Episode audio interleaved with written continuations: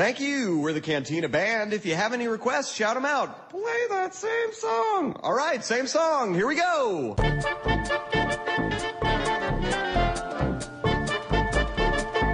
Eu queria saber de você uma experiência, fazer uma pergunta para você, Rodrigo, sobre experiências diferentes em cinema. Por exemplo, uh, agora você, você assistiria um show ao vivo pelo cinema, um show que você não poderia estar presente por qualquer motivo? Porque, por exemplo, a Cinelive vai transmitir um show aí com transmissão também pelo Cinemark, com um show de uma banda, banda britânica chamada Take That, que eu acho que o único sucesso deles é aquele I Want You Back for Good lá, que anos 90, né, bem? Eu nem, eu nem sabia que eles existiam ainda. Pois é.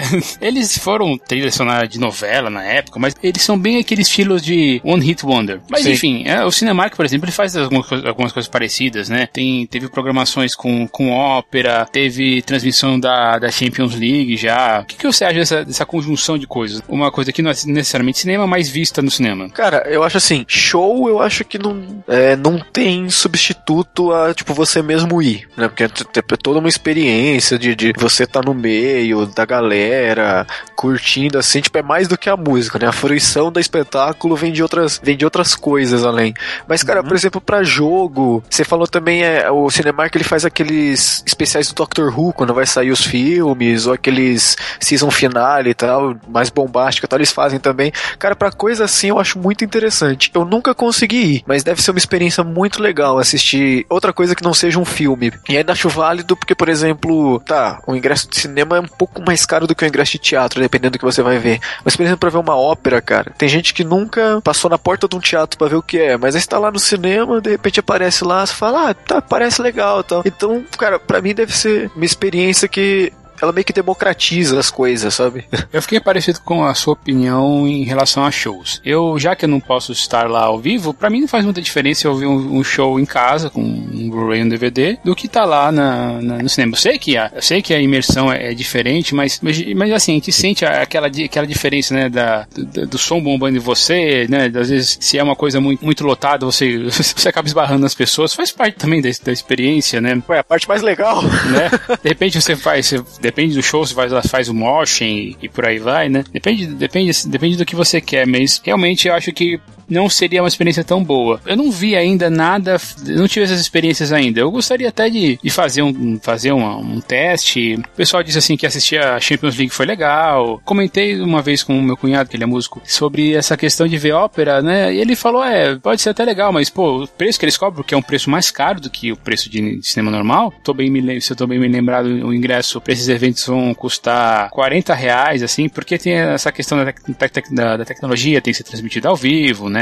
Também bem lembrado também a Copa do Mundo, também teve uns eventos né, em cinema para ser assistido. Teve. Mas enfim, essa experiência pode ser válida, mas me, me preocupa assim se é. Não, não exatamente na minha, na minha preocupação. É que nesse caso do dinheiro, é, se você mora em São Paulo, por exemplo, você pode ver uma ópera com um preço bem mais acessível lá no, no Teatro Municipal. Municipal. Sim. A gente já discutiu isso várias vezes aqui. O que, que a indústria faz para tentar, digamos assim, é, reverter perdas financeiras, né? Então já falamos de 3D, já falamos de cores, já falamos de som, tudo isso faz parte da história do cinema. Isso não é cinema, na verdade está usando o cinema como, como meio de comunicação, né? Então eu gostaria de ter alguém com, com uma experiência mesmo maior para falar, pô, foi legal ter visto o jogo em 3D, foi legal ter visto aquela ópera encantado com o italiano perfeito, ou, ou já é. que eu nunca vou poder devolver o Take That, por exemplo. Eu conheço gente que foi ver o filme do Doctor Who, aquele, aquele que foi a transição do décimo primeiro pro décimo segundo, né? É, e falou que a experiência é muito legal. Porque é como você, por exemplo, numa pré-estreia de Star Wars, então tem tipo pessoal fantasiado, a própria atmosfera do cinema, seu atendimento é diferenciado. O que me preocupa é isso virar uma tendência. Tipo, esse tipo de espetáculo ficar dividindo a atenção com o filme propriamente dito. Isso me preocupa, assim, em certa maneira. Porque eu acho que tem que ficar cada um no seu quadrado, mais ou menos, sabe? Porque senão perde o. perde a, a graça, assim, do negócio. Tipo, você banaliza e aí você fala, ah, tá, essa semana tem um filme, um filme, uma ópera um jogo e um episódio do Doctor Who. É, não, sabe? Tipo, isso me preocupa um pouco. Fazendo um paralelo, me lembra um pouco quando eu fui ver Robocop, o remake de 2013 com 2014 com o, o do, do, José Padilha.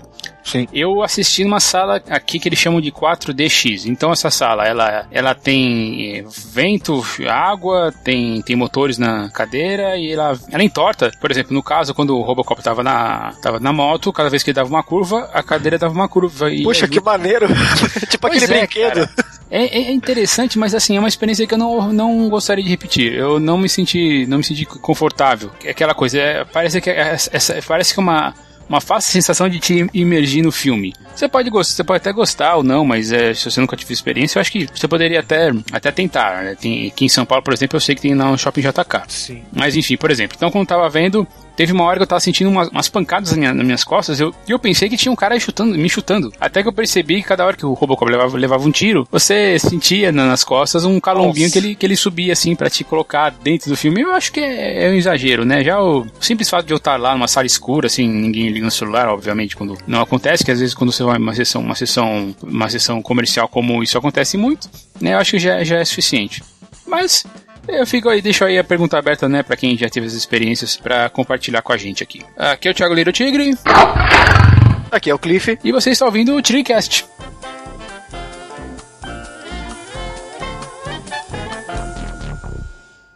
Este programa é um apoio da Rádio São Paulo Digital, um programa da Liga Nacional Web Rádio, spfcdigital.com.br.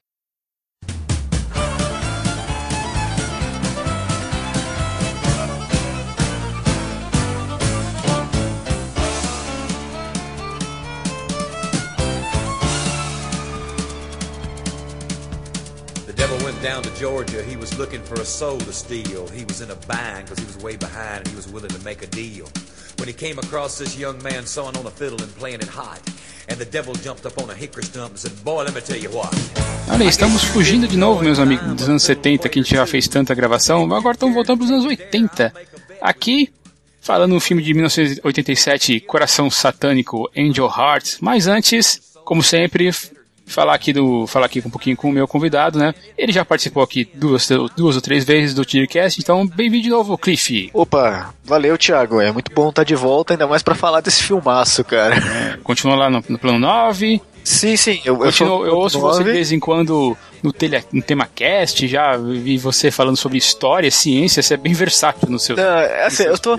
Onde o povo me convida, eu tô participando. Mas eu sou da equipe fixa do Trashcast, né? Do Plano 9. Mas agora eu faço parte de mais dois. Eu faço parte do Urudcast, do www.tiourud.com.br, que é um podcast de humor. Então não leve a sério nada do que a gente falar, a gente só fala porcaria pra fazer você rir. E eu também faço parte um projeto do meu amigo Emerson sobre cinema, que é o Cronologia do Acaso, que tá atualmente dentro de- do podcast Cinemação. E aí a gente fala de filmes um pouco mais independentes, um pouco mais desconhecidos. Eu participei algumas vezes lá. Então, evoluí, saí de um podcast pra três, mas você me encontra fácil por aí falando de qualquer coisa, porque nego chamou, eu tô participando.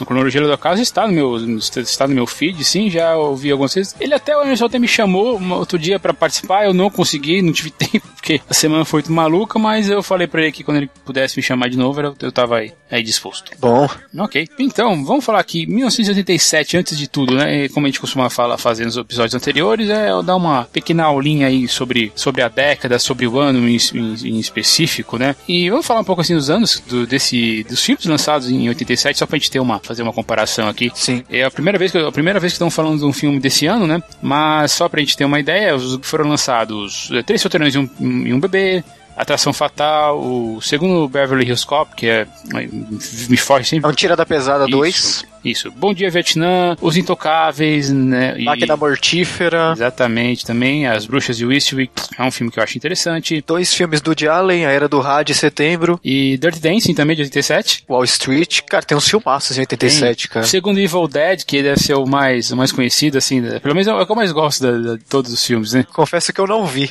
Não viu, cara? Putz, Eu só vi o primeiro. Eu Vale a vi. pena, vale a pena. Ah, também teve, tivemos o Nascidos para Matar, né? Do, do Kubrick, Full Metal Jacket. Predador, Robocop. Não, o Robocop, falei do começo do, da, do remake, mas o original é de 87. Rapaz, teve vários bons, bons filmes, né? Também teve o Asas do Desejo, né, do Wim Wenders, que... Virou a Cidade, de, Cidade dos Anjos depois, né? Isso, exatamente. Remake do, com o nosso grande Nicolas Cage. Não, mas grandes filmes de 87, cara. Muito bons, assim. A maioria, né? Império do Sol também, a maioria aqui é muito bom. Aquele Grito de Liberdade lá sobre o Apartheid, muito filme legal, cara. Então, é, você, você falou, você comentou aí sobre o sobre o Império do Sol, né, que, que, que é do Steven Spielberg, né? Sim. Ele foi o primeiro grande filme de Hollywood filmado em, em, na República Popular da China, lá em Xangai, cara. É, isso, é, isso que já, já, já faz uma, é, uma certa, assim, é, como vou dizer assim, essas coisas de quebrar barreiras, né, que o cinema de vez em quando faz. Sim, sim, é interessante, eu não sabia disso, mas faz sentido, né? A Guerra Fria já tava pra terminar, já não tinha mais tanto daquela, daquela rivalidade Estados Unidos comunistas e tal. Bem interessante. Eu confesso que eu não, eu não gosto tanto desse filme, mas... Não? É que não, não. assim, faz tanto tempo que eu assisto, eu poderia, na verdade, mudar a minha opinião sobre ele na época, né? Isso é bem legal. Ah, tem que lembrar que também que foi o ano que o último imperador, do Bernardo Bertolucci, né, foi indicado a nove Oscars e ganhou todos os nove, cara. Foi um dos poucos filmes que, que, que, que isso acaba acontecendo. Eu nunca vi esse filme também, cara. Cara, ele é um filme bem interessante. Bem interessante mesmo. Eu não sei se você está acostumado com o resto do, do, do da, da, filmografia do Bertolucci. Já vi, eu vi alguns, mas esse aí eu confesso que não. Que é, é, um filme bem dramático, mas ao mesmo tempo não tem nada, não tem nada a ver. Eu acho, sei lá, eu teria assim, de novo, eu teria que revê-los meio que um, um atrás do outro, né? Também foi a primeira vez que a gente viu o, o Timothy Dalton como 007. 07, né? The Living Daylights, como é que chama em português? Eu não lembro de cabeça, assisti uma vez só esse, esse do 007. Eu confesso que eu achei ele muito maneiro quando eu vi, mas eu era criança, eu tenho que ver de novo para saber se é bom. O público, enfim, não gostou muito. Isso, isso, Marcado para a Morte. Esse é um dos filmes que eu não, não assisti. Eu gostei porque ele era mais violento do que os outros, dos, do que os outros. Os outros eram muito galhofa, esse aí era meio violento e tal. Tem até uma cena que, acho que tem um amigo dele que é mordido por um tubarão, aí você vê o cara sacudindo da água e tal. É bem maneiro, cara. É, faz. Realmente, eu não lembro disso não. Mas enfim. Esse foi o ano que o John Huston morreu, em 87, né? Ele que foi, ele foi um dos grandes diretores da, de Hollywood, clássica Hollywood, né? Ele dirigiu o, Fal, o Falcão, o Fal, caramba, Falcão Fal, Maltese, belo filme. Sierra, Sierra Madre, tá, e aí ele faz, ele faz uma, uma operaçãozinha em Chinatown, como não o diretor, né? Óbvio, né, que o filme é do Polanski, mas ele faz uma, fez uma aparição, né? E foi a última, última vez que a gente viu, viu ele fazendo alguma coisa, né? E ele também dirigiu aquele. Ele foi um dos diretores daquele Cassino Royale de comédia, cara. Não sei se você já chegou a assistir. Cara, eu já vi falar desse filme. É muito assim, ruim, cara. Eu, eu, eu, sei que eu já gravei com o pessoal do, do podcast lá, já me falaram, a gente falou. Pô, o David Niven. O David Niven é o, é o, James Bond, cara. Tem até o Woody Allen. É um, cara, é uma confusão, cara. É muito psicodélico. E pra quem tá gostando, por exemplo, você gosta de. Você gostou de, de, de Demolidor, por exemplo? Só pra, só pra fazer uma série da ah, Netflix, né? Eu achei demais, cara. Né? Muito Vincent bom. Donofrio fez em 87 estava em, no filme de Stanley Kubrick, né? Isso. Gomer Pyle. Ele era o grande Gomer Pyle. um dos personagens mais, talvez, tão mais, mais, mais icônicos do, do, do cinema, junto com o próprio sargento. Uf, me fugiu o nome dele agora. Esqueci o nome do cara. É, mas, é, que, que, acaba, acaba sendo tão impressionante como. Mas se você quiser ver um Vincent Donofrio novinho, né, vai lá pra. Se você nunca viu, né, Full Metal Jacket, Nascidos pra Matar, por favor, corrija esse erro rapidamente. Isso é demais, é muito bom. É, tem algum filme desses aí que eu falei que você acha que é que, é, que, você, mais, que você mais gosta, pelo menos? Desses de 87, cara, é Robocop, cara. Robocop, pra mim. acho que não tem é... como, né? Não tem como, cara. Não tem como mesmo. Tem muito filme legal. Tipo, esse Grito de Liberdade é sensacional. Bom Dia Vietnã é fantástico. Máquina Mortífera é bem divertido. Os filmes do Woody Allen eu gosto pra caramba da era do rádio. Mas, cara, Robocop meu, Robocop é um clássico do cinema, não tem como não falar dele, cara. Eu vou, eu vou pro lado do, do Full Metal Jacket, porque Stanley Kubrick é meu diretor favorito e não tem como eu, eu falar alguma coisa, cara. Eu sei que o Robocop tá, tá na minha lista assim, de preferidos, mas eu vou, eu vou, ser, eu vou, vou pro lado do diretor. Ah, também foi dirigido, também outro que eu lembrei, cara, Hellraiser de 87, o primeiro. Nunca vi nenhum, cara, eu odeio filme de terror. Ah, o que, que você tá fazendo aqui então agora? mas esse aí, esse aí é diferente, esse aqui é diferente. Mas, cara, é difícil escolher um em 87 porque é muito filme bom, cara. Cara, é Labamba, já viu assistir Labamba? Já, eu acho muito ruim. o Lou Diamond Phillips. Isso, eu não sei porque eu tava, eu tava ouvindo algumas músicas no Spotify, e daí, eu, daí passou a música, eu falei, putz, isso aí me, me trouxe umas memórias, porque Labamba foi um dos, um dos, uma das músicas assim que, um dos primeiros CDs que eu tive na minha vida. Na verdade, meu pai, meu pai comprou um aparelho em casa, daí eu, sei lá, porque eu acho que foi minha mãe que alugou, já bem, alugar CD é uma coisa que não existe mais. Putz, eu fiquei revivendo isso no, também no, no Spotify, ouvindo, ouvindo a trilha a música sonora. é bom, o filme é ruim. É. Cara, o Garotos Perdidos 87 também. O Garoto Perdidos é bom demais, cara. Não, 87 foi um ano sensacional pro cinema, cara. Foi muito bom, muito bom mesmo. Não esqueça, não esqueça dos Mestres do Universo, hein? Filme Ah, cara, eu acho esse filme muito legal, cara. É um guilty pleasure, assim. Eu sei que é uma, eu sei que é uma bosta, mas eu adoro esse filme, até, até o DVD. Esse é um filme que eu preciso rever, cara. Não, não, cara, não faz isso, ele é horrível. mas ele é muito divertido, cara. Não, eu imagino que seja por isso mesmo, só por ser, por ser, por, pelo Ruê mesmo, cara. Eu acho que tem que dar uma olhada nesse filme mesmo. Não, cara, é muito bom. Tem, cara, é como disse o pessoal lá do podcast, né, cara? Tem, tem faísca caindo do teto, cara, é legal. Spaceballs desse ano também. Ah, Spaceballs é muito bom, cara. Spaceballs é divertido pra caramba. Mel Brooks é. Mel Brooks é demais, cara. Uhum. Foi um belo ano, realmente, cara. Tem até aquele filme da Cher, que ela acho que era uma sereia. Wanda, né? Não. Não, não, não lembro. Não, em inglês tá escrito Moonstruck. Eu acho que é uma sereia mesmo. Não, ah, Splash, tá, Splash assim, era uma sereia. Não, não, não. É o outro. É. Eu, Feitiço eu sei, da Lua. É... Feitiço da Lua. Feitiço da Lua, exatamente. Isso, é. Uhum. Tem até esse filme também. Tem, tem, muito filme bom, cara. Tem muito filme bom. E anos 80, né? A gente já falou, já falou de outras, outras vezes anos 80, né? Teve muitos. É, os anos 80 em geral, o que a gente teve, cara? Muito blockbuster, Sim. Muito filme orientado pra, pra cultura teen e também uma porrada de, de, de, sequências, né? Você vai pegar os anos que. Porque assim, você pega grandes filmes que, que aconteceram em, em, em grandes franquias que começaram nos fins dos anos 70. Então, tivemos uh, Aliens, por exemplo, tivemos. O, eu vou falar de uma coisa que, que fez, fez péssimas sequências, mas vocês vão entender o que eu tô dizendo, que foi o Tubarão. É, o Tubarão teve uma porrada de, de, de sequências. Assim. Rambo teve algumas também nos anos também teve algumas nos anos 80, né? Uhum. Então, por exemplo, se você teve Star Wars, o próprio Star Wars, né? O Star Wars primeiro de 77, o segundo é de 80, que você vai considerar o último ano dos anos, dos anos 70, né? Mas o Retorno Sim. de Jedi já é de 83. De Volta para o Futuro, Terminator. Grandes produções. Foi a primeira vez que a gente viu, é, depois de anos, um super-herói na, na, na, no cinema, com Batman de, de 1989, né? Não é o, ano que a gente está dizendo, mas a gente está colocando aqui uma, uma, uma experiência que estava acontecendo no, no, no, cinema né? nessa, nessa época, né? 82, por exemplo, tivemos filmes como o, o ET, né? Que foi um, um grande sucesso, grande, grande, assim, de novo, aquela coisa que a gente já falou antes sobre gente que criou termo de blockbuster, né? Uhum. George. George. Caramba. George. né? Steven Spielberg e o George Lucas, né, fizeram, fizeram essa carreira, fizeram carreira nos começos dos anos 70, começo dos anos 80. Tivemos algumas, algumas, é, como se diz, alguns, alguns, algumas polêmicas. Por exemplo, em 86, o, depois que o Ted Turner, ele comprou um monte de clássicos da MGM e da United Artists, ele resolveu que ia colorizar os filmes em preto e branco. Então a gente viu algumas coisas que tentaram, tentaram colorir, ser coloridas, como King Kong de 33, o, né, o, o próprio Falcon Mantejo de 41. Eu vi uma versão dessa colorida uma vez vez eu pensei, mas eu fiquei assim, não, eu, eu assim, fiquei, caramba, não, peraí, Corto Maltese não é colorido que, que eu tô vendo aqui, né? Aí, depois dessas minhas pesquisas, eu vi que esses, esse, entre outros filmes aí, quiseram é, é faz, fazer isso colorido. Quiseram até tentar, tentaram até colorizar o Cidadão Kane de 41, Nossa, mas aí... umas não, colorizações medonhas, né, não cara? conseguiram, né, cara? é, medonha essas colorizações. Parece quando o pessoal tava começando a fazer cor no cinema, que ficava tudo berrante, é a mesma porcaria. Sim. Também teve uma certa tendência para fazer esses filmes é, de, como eu falei lá no começo, de, de, de teens, né, de, de, de adolescentes, mas Sim. não é o filme teen que a gente tem hoje, né? Seria uma coisa, por exemplo, você vai ver Porks de 82, e daí as sequências de 83 e 85, o próprio é a Vingança dos Nerds, que é de 84. Tem o Garoto do Futuro, do Lobisomem lá, do Michael J. Ah, Fox. É, isso é complicado, né? Porque só tem esse nome por causa do... só tem esse nome por causa do, né, do... De Volta pro Futuro, é Teen Wolf, né, que virou é. até uma série. John Hughes fez, fez os vários, vários sucessos dele, né, como Breakfast Club, né, o ah, Science. E o... Muito bom, muito é, eu tô bom. falando os nomes em inglês aqui porque, sei lá, tá, tá me pop... É, tá Clube dos Cinco... Clube dos Clube Cinco, do Breakfast Club e Mulher Nota Mil. Science é Mulher Nota Mil, cara. Isso. E também... É a Garota de Rosa Choque. Também. John Hughes também dominou nos anos 80, cara. E só fez filme legal. Tem que tiver... São, assim, filmes assim que acabam... São coisas que vão, que vão influenciar um, alguns anos, né? Depois.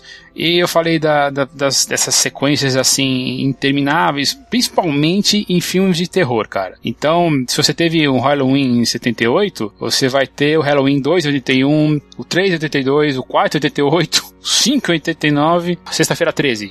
Tivemos filmes em 80, 81, 82, 84, 85, 86, 88, 89. São sete filmes da franquia, uh, além do, do, do, original de 80, né? E veio, depois veio o, o, A Hora do Pesadelo, isso já no meio, dos, no meio do ano, no meio da, da, década, né? Mas nós tivemos em 84, o original, depois 85, 87, 88, 89, cara. Cinco filmes do, do Fred Krueger nessa época. Que você falou de herói, também teve as sequências medonhas do Superman.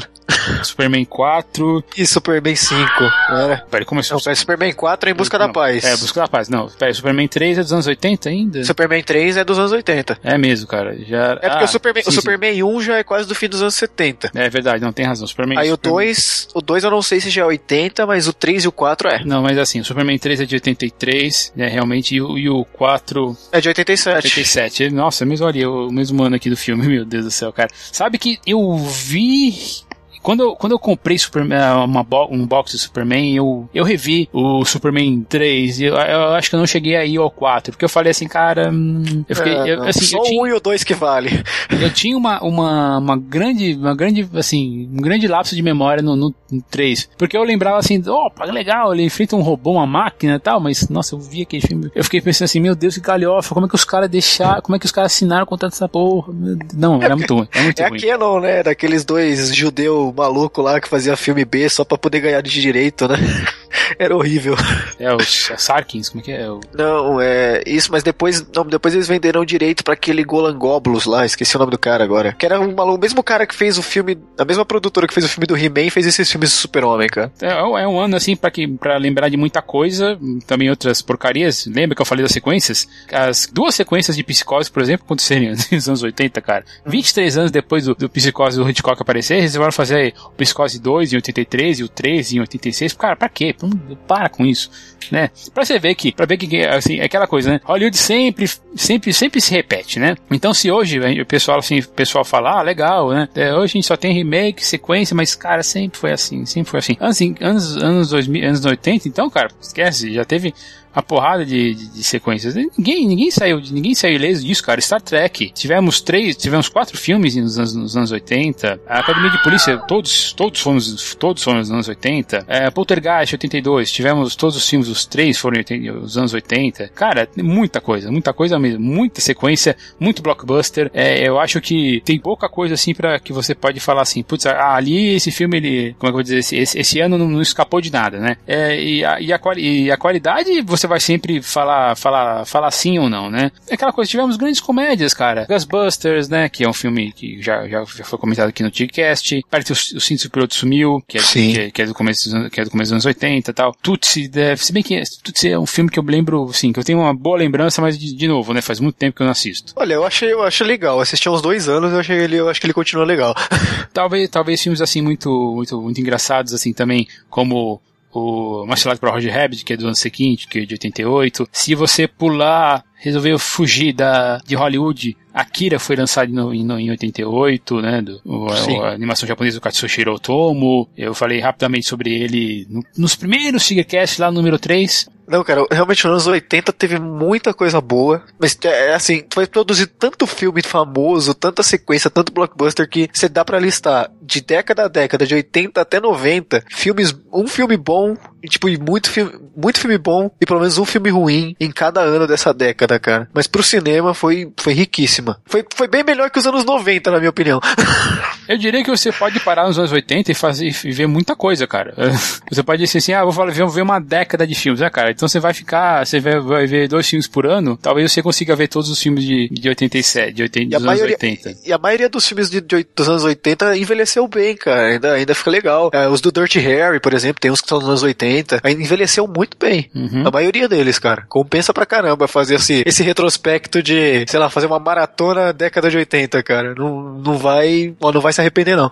Tem até, se você quiser ficar, vou ficar só nos épicos, beleza, já falamos do último Imperador, Império do Sol, Amadeus, Gandhi, era uma vez na América de 84, né, Sim. e E claro, filmes de guerra, né? Já falamos aí do segundo filme do, do primeiro filme do Rambo, de 82, o segundo de 85, o Rambo 3 de 88. Platum é dos anos 80 também. Nascido em 4 de julho, e por aí vai, cara. Eu acho que se a gente der, tem o, Barco de 81, cara, que é um, sim, que é um filme, um filme alemão, que, assim, que Wolfgang, Wolfgang Petersen, que é considerado um dos mais de, historicamente corretos da história. Ah, e sem a gente vai falar de guerra, Top Gun de 86, cara, de tudo. Filmes de dança, você pode pegar, você pode pegar de tudo, cara. Tudo, todo tipo. Eu acho que se você resolver falar assim, tá, o meu, meu ano preferido é os anos, 80, anos 70, mas eu, eu, vou dizer que anos, anos 80 tem o seu, os seus bons momentos, mais maus momentos também, mas eu acho que não vai deixar, não, não vai deixar muito a desejar pro, pro, pra década anterior. Claro que tem a não, questão, não. né? Muita continuação, muito blockbuster. É, mas foi uma época, foi a sua época, né? É, e é como eu disse, para mim os anos 80 são melhores que os anos 90 no cinema. Teve muita coisa, teve coisa muito mais relevante, mais legal, cara, do que os anos 90. eu acho que dá pra gente fazer essa comparação, sim, eu gosto dela.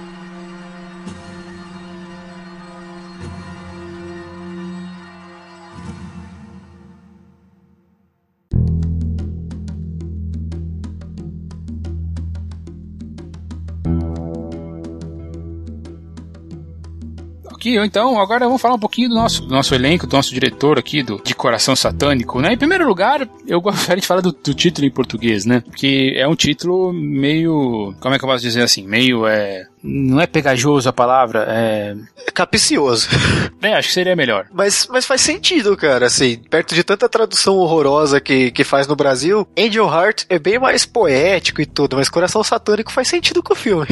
mas dá uma visão completamente diferente, assim, fica pela, parece que é mais pesado, sabe? Sim, eu conheço gente assim, minha esposa uma vez eu fui, eu queria mostrar o filme pra ela, ah, vamos ver filme, qual, Coração Satânico, eu não quero ver essas coisas, eu falei, não, calma, calma, né? O filme, claro, tem a ver com, com certeza tem a ver, tem a ver com isso, mas uh, não valeria a pena, eu acho que essa, essa questão que você falou aí, que é um filme muito poético, um nome muito poético, talvez espantaria as audiências, não que seja aquele filme que as pessoas falam, nossa, eu, aquela coisa, a discussão de, sobre, sobre Coração Satânico é, é, um dos, é um dos filmes mais interessantes da sua época, eu acho que é um dos filmes mais interessantes, mas é, talvez seja relegado a, a uma, uma, carreira menor ali, do participação menor dentro daí do, dos nossos principais, que são o Mickey Herc e, e, o, né, e o Robert De Niro. Eu não acho que seja menor, eu acho que é uma atuação brilhante dos dois, cara. Mas ele, eles o De Niro, ele bota medo desde que aparece, né? Não, com certeza. Mas assim, eles, o, filme, o filme não, o filme não tem o reconhecimento que deveria. Não, não tem, exatamente isso que eu quero dizer, né? Eles estão ótimos no filme. E até legal, tipo, do título, cara, o que eu falei do poético é porque, cara, dá pra você fazer duas interpretações. Tipo, a, a, direta é o coração do Angel, que é o cara. Mas, tipo, se você for lembrar que o diabo também foi um anjo, cara, então aí fica melhor ainda o título original de Angel Heart. Sim, sim, eu gosto disso. Então, mas aí, o que, que você vai. Quem vai falar um pouquinho aqui de Alan Parker, diretor e roteirista do filme. Ele também é responsável pelo pelo The Wall, a versão cinematográfica do álbum do Mick Floyd, Mississippi Chamas, Os Commitments, dirigiu Evita e A Vida de David Gale em 2003, né, que foi bem mal recebido e, e acho que ele sai, ele, hoje já tá com 70 e poucos anos, ele resolveu sair, sair da cena, não dirige nada desde esse filme, desde 2003. É, eu assisti pouca coisa dele, eu assisti o The Wall, confesso que eu já não sou muito de Pink Floyd, então o filme não me caiu muito bem, apesar de ser um, de ser um filme interessante, aquela psicodelia não faz muito a minha. Mississippi Chamas é um filme legal e Evita Evita é uma porcaria, cara. Foi o que eu assisti dele, assim, eu não assisti muito da filmografia do Alan Parker. Ele não tem poucos filmes, mas esses são os mais conhecidos dele. É bom que ele é versátil, porque você vê, né, musical, um terror, uh, um filme de drama, ele, ele não fica preso em um gênero só, né? Uhum. De musical mesmo, ele tem fama, ele tem Evita, Pink Floyd dá para considerar como musical, então é bem. Ele é um cara bem versátil mesmo. Mas confesso que o último filme dele que eu vi mesmo, não, eu vi As Cinzas de Angela, daqui, eu, eu lembro de ter assistido, apesar de não, não lembrar do filme agora pra saber se achei bom ou não, mas dele eu assisti pouquíssima coisa, cara. E do que eu assisti, o melhor é com certeza o Coração Satânico. Eu também acho, os que eu vi dele, eu desgosto bastante de, de Evita, por exemplo. Se bem que Evita eu, eu vi poucos, assim, é, assim como é que eu vi de, de pouco, né? Eu não prestei atenção muito quando tava assistindo, porque eu tava numa época assim, falei, ah, caramba, putz, o filme é tudo cantado, isso já me tirou totalmente do clima. Claro que isso pode ser uma visão meio, isso foi uma visão meio preconceituosa da minha na época, porque eu gosto, por exemplo, desse estilo no, nos Miseráveis, por exemplo, a versão aí de 2000, 2013. Uhum. Mas, é, eu gosto de musical, mas esse, esse aí eu confesso que eu não gostei, cara. Evite, evita. Ah, piadinha pronto. evite, evita. é, cada um. E agora Mickey Herc, né? Mickey Herc, cara, que foi nos anos, nos anos 80, nos anos 90, ele foi, ele foi aquele, digo, nos anos 80 todos ele era aquele, ele era galã, né? O cara fez filmes como O Selvagem da Motocicleta, Nove Meses Semanas de Amor, em 86, Um Rosto Sem Passado, Orquídea Selvagem, que eu lembro que era um filme que, quando foi passar na TV aberta, eu lembro vagamente dos meus pais falando, não, a gente não vai poder deixar ver nossos filhos ver esse filme aí, porque é bom tirar eles de casa no dia, porque eles podem ver, não sei o que, né? Parecia que tava falando de um Calígula da vida, mas não. Tem um filme que ele fez que eu gosto muito, cara. Eu acho bem legal, que é Harley Davidson e Marlboro Man, cara. E eu achava, eu achava o Mike Herc muito parecido com o Bruce Willis, cara. Eu assisti esse filme sempre achando que era o Bruce Willis, aí eu fui descobrir que era ele. É que você falou, tipo, os anos 80 foi a década pro Mickey Herc, né? Ele virou uma, tipo, ele virou uma promessa, que, tipo, uma promessa de grande ator, fez uns filmes, assim, muito bons, mas aí, né, ele resolveu que ia tomar umas porradas e depois daquilo lá, foi só ladeira abaixo, só se recuperou nos anos 2000, né? Cara, foi um negócio feio, hein? Porque, imagine, ele, ele tinha um certo, uma certa paixão pelo boxe já, porque ele, ele até filmou um filme chamado Chance de Vencer de 88, que é sobre o assunto, e você vê as entrevistas dele, você vai ver que ele, que ele gostava mesmo da, do esporte, só que ele resolveu, resolveu parar de ser um apreciador e resolveu entrar na, na, na briga mesmo, cara. E entre 91 e 94, né? É, tanto que você, você vê ele realmente no começo dos anos, no, no fim, no começo dos anos 90 ele fez, aí como eu falei, Orquídea Selvagem, o próprio Harley Davidson e o, e o Marlboro Man, né, que aqui chama Caçada Sem Trégua, o filme, é, que é de 91, cara. Depois, ele foi resolver fazer, resolveu, resolveu lutar e, e, aí a gente vê, a gente vê o estrago, né? Apesar de ele não ter pedido nenhuma luta, cara, na carreira, nessa carreira curta dele, cara, ele, ele foi muito, ele levou muita porrada. E acabou, ele acabou com o rosto desfigurado mesmo. E ele teve que fazer um monte de cirurgia plástica para reconstruir a, a, cara, né? Eu lembro que a primeira vez que eu revi o Mickey Herc, logo, assim, depois dessa recuperação, e ele tava muito, muito estranho, assim, eu, na época eu não sabia, eu não sabia mesmo qual que era o, a condição dele. Então, provavelmente lá em, lá nos anos 90, provavelmente em, em Era Uma Vez no México, se eu tô bem lembrado, que é um filme do Robert Rodrigues, e eu vi ele lá todo desfigurado, e eu falei, caramba, mas que que é isso, mano, que eu com esse cara? Eu pensei que fosse só, sabe, aquelas coisas assim, é a primeira vez que eu, que eu, que eu vi, falei assim, ah, não, deve ser aquelas histórias do tipo, ah, o cara, o cara resolveu é, exagerar no Botox e ficou, virou uma massa. Não, só depois eu fui descobrir que ele tinha levado toda aquela porrada, tudo, levado porrada. Sim, ele, ele era mó galanzinho, ele era bonitão, Assim, é. nos anos 80, começo dos 90. Agora você vai ver o cara agora, tá bom que ele tá velho, mas você pega a gente, tipo, com a mesma idade dele, ele nasceu em 52, você pega a gente com a mesma idade dele, que não passou por coisa dele assim, e os caras ainda tá inteiro, ele tá parecendo um monstro, cara. Tá feio, cara. Tanto que quando a gente viu ele em O Lutador, né, do Aronofsky, é aquela, deve, aquela é a cara dele mesmo. Né? Não, no, no Sin City que ele, foi, que ele fez, ele nem, quase nem precisava de maquiagem, cara. É só colocar o narizinho, na, o narizinho de, de esquadro, né, ele já é o Marvel. Já, já, nem precisava, realmente, assim cara, depois que ele entrou na carreira do boxe, ele fez cada filme ruim, cara. Ele fez a Colônia, cara. A Colônia é horrível. É, aquele com o Van Damme e o Dennis Rodman, ah, cara. Sim, sim. Mano, aquele filme é muito ruim, cara. Esse foi o ator que tomou péssimas decisões na vida, cara. Ah, ele, mas assim, daí, mas ele acabou se dando bem. Fez Sin City, ótimo. Deu, fez o Lutador com Aronofsky, putz, cara, legal. É, o Lutador é... retomou a carreira dele, né? Depois do Lutador ele fez os Mercenários e tal, aí ele voltou. Uhum. Mas até aí, ele só fazia os filmes mais ou menos, cara. e, agora faz os monstros, né? Mas não era o Homem de Ferro 2, ele também tá bem estranhão. É, mas combina com o papel, né? É. E agora ele voltou agora, né, no Sin City 2 aí em 2014. Ele resolveu partir para essa, né? Agora tá se recuperando, beleza, né? Acho que vai. Agora tem que ver para onde é que ele vai, né? Porque eu não tô vendo os projetos dele assim indo muito, muito para frente, não, né? Depois, depois do, do, do Sin City, né? Ele tem três filmes para ser lançados esse ano que eu não conheço nenhum deles. Um chama War Pigs, o outro chama Ashby e o outro chama The Effects of Blunt Force Trauma. Não faço ideia de que esses filmes tratam, mas estão aí para ser lançados. Talvez nem cheguem no, nem cheguem no Brasil. Eles, ele provavelmente ele é, ele é só um. Só vai, não, vai, não, não, é o principal, né? Senão a gente estaria ouvindo. Apesar desse War Pigs, cara, ter o Rodolfo Flandre no, no, elenco, né? Pode ser uma. Pode pegar alguma, alguma rabeira com os, os mercenários, né?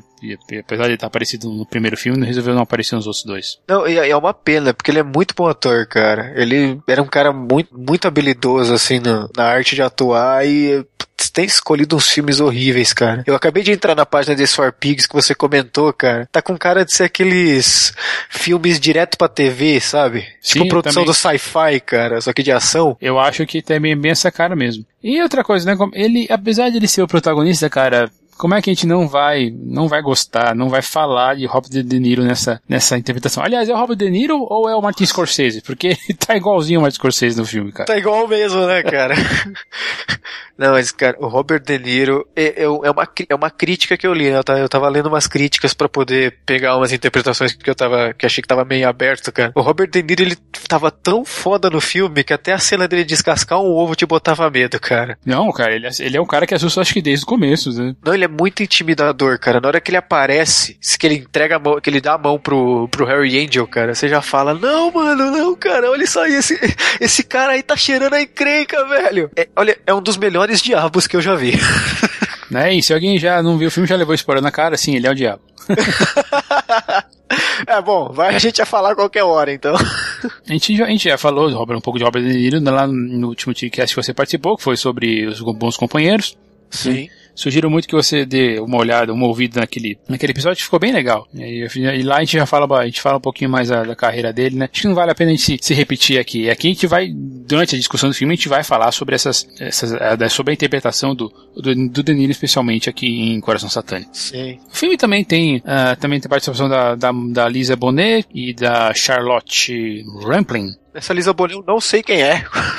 Confesso que não sei quem é essa moça. Ela fazia aquele programa do Bing Cosby lá, do, do comediante, mas não sei quem é. Acredito que o maior papel dela seja mesmo aí no Coração Satânico, como a Penny, Penny Proudfoot. Ah, apesar de ela ter feito muitos anos né, no do Cosby Show. É que o, o show do Cosby não foi muito popular no Brasil, né? Então a Não. gente pulou essa coisa, né? Ele, ela teve em Alta Fidelidade, Inimigo do Estado também. Com papéis secundários, mas pra mim, pelo menos, ela vai, vai- não vai, não vai, não vai passar, não vai, não fez nada além, né, da, dessa, desse personagem. Ela tem É uma bem- beleza muito exótica, assim, né? Isso que chama a atenção no filme. Ela é bem inexpressiva a na carreira dela. É, com certeza o maior papel. Ela é realmente muito bonita. E tem uma foto aqui no IMDB, acho que atual, ela continua bonita. Já, já Charlotte Rampling, que é a personagem que, que, que, que lê a mão do, do, do- do Henry, né, do, do personagem Mickey Huck, já, já tá bem mais tempo na, já tá bem mais tempo no cinema. Ela, e aí eu só lembrei, assim, re- revendo que ela realmente fez, ela, ela apareceu em Melancolia.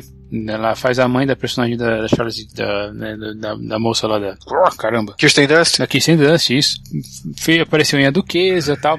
Mas eu não posso lembrar de outros, assim, grandes, grandes papéis dela. Porque, no fim das contas, é isso, né? É, tem alguns filmes que a gente consegue dar, dar força aos co- coadjuvantes, mas nesse filme, cara, apesar do, do Robert De Niro fazer só uma participação especial, é praticamente isso, né? É praticamente uma, uma participação especial que ele faz no filme. É, eu contei, eu acho que dá 20, eu acho que não dá 20 minutos que ele aparece, cara. E do lado lá, com, o, com as corridas aí, com tudo que o, que o Mickey Herc tá, tá rodando, as pessoas ficam realmente assim, todas, todas é, é, em segundo plano. Bem, bem, na verdade, é um, é um filme bem enxuto nessa, nesse sentido.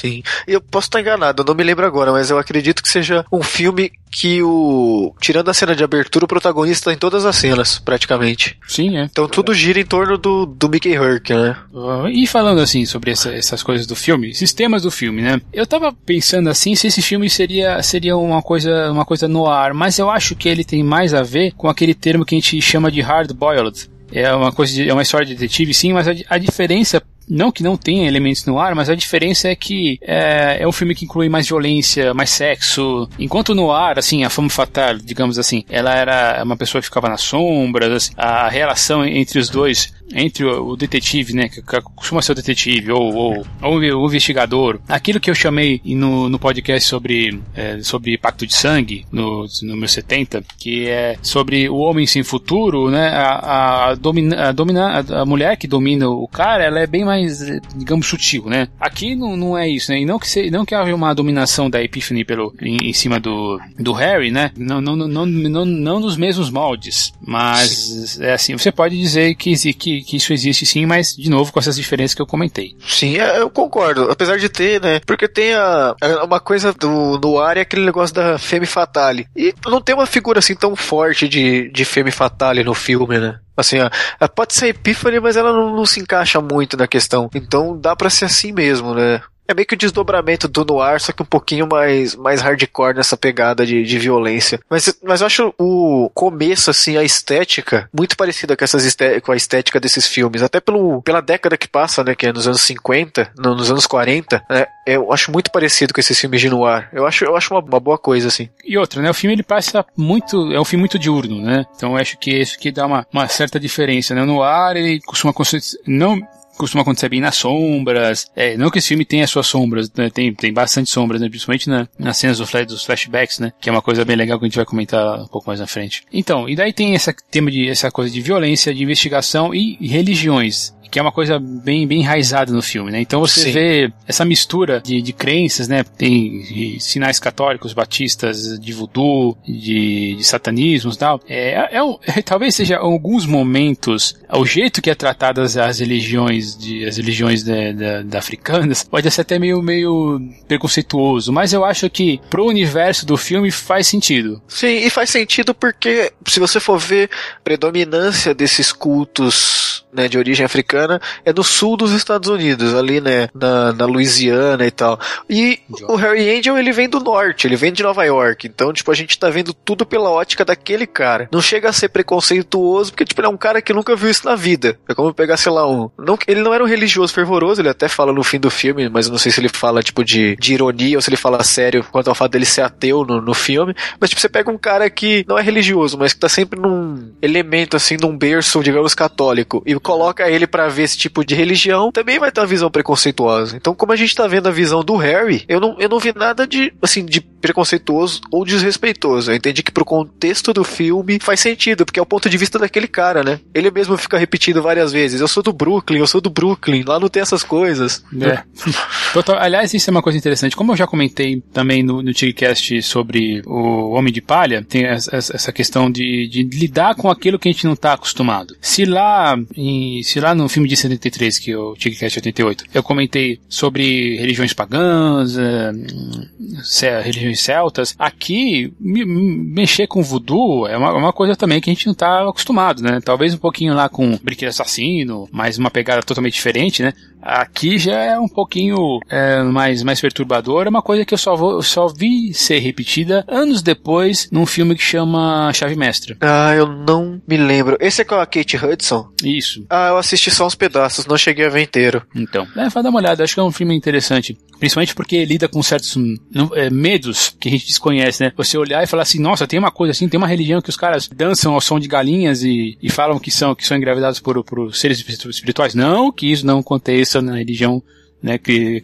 cristã, né, mas é, esse é um outro, um outro motivo, um outro, esse é uma até uma, uma crítica que também está ali no meio, né, enraizada no meio da história. Sim, sim. É, isso me lembrou um filme, me lembrou um filme que é, cara, é um dos primeiros filmes de zumbi que foi feito. É White Zombie? White Zombie, por causa do uhum. negócio do, do voodoo, né, sim, essa presença sim. do voodoo me lembrou, e aquela cena particularmente do ritual que eles estão dançando com galinha, me lembrou uma história do Batman, cara. É um conto de Batman, aquela série lá que tinha para publicar, tipo, as histórias do, do início de carreira dele. Tem uma uhum. que ele vai para Londres pra combater um lobisomem, né? Combater um, acaba combatendo um lobisomem. E tem uma seita lá, cara, que ele vai uma hora, acho que no Hyde Park, não sei, numa floresta qualquer lá em Londres, ele olha e a seita tá fazendo exatamente assim as mesmas coisas. Então na hora que eu bati o olho eu lembrei daquilo, cara. É, isso também tem um filme, acho que isso também é dos anos 80, dos anos 80, dos anos 90, chamada, a inglês é, em inglês é a serpente o arco arco-íris. Ah, sei, é com o Bill, Bill Pullman. É? Isso. É a mesma coisa.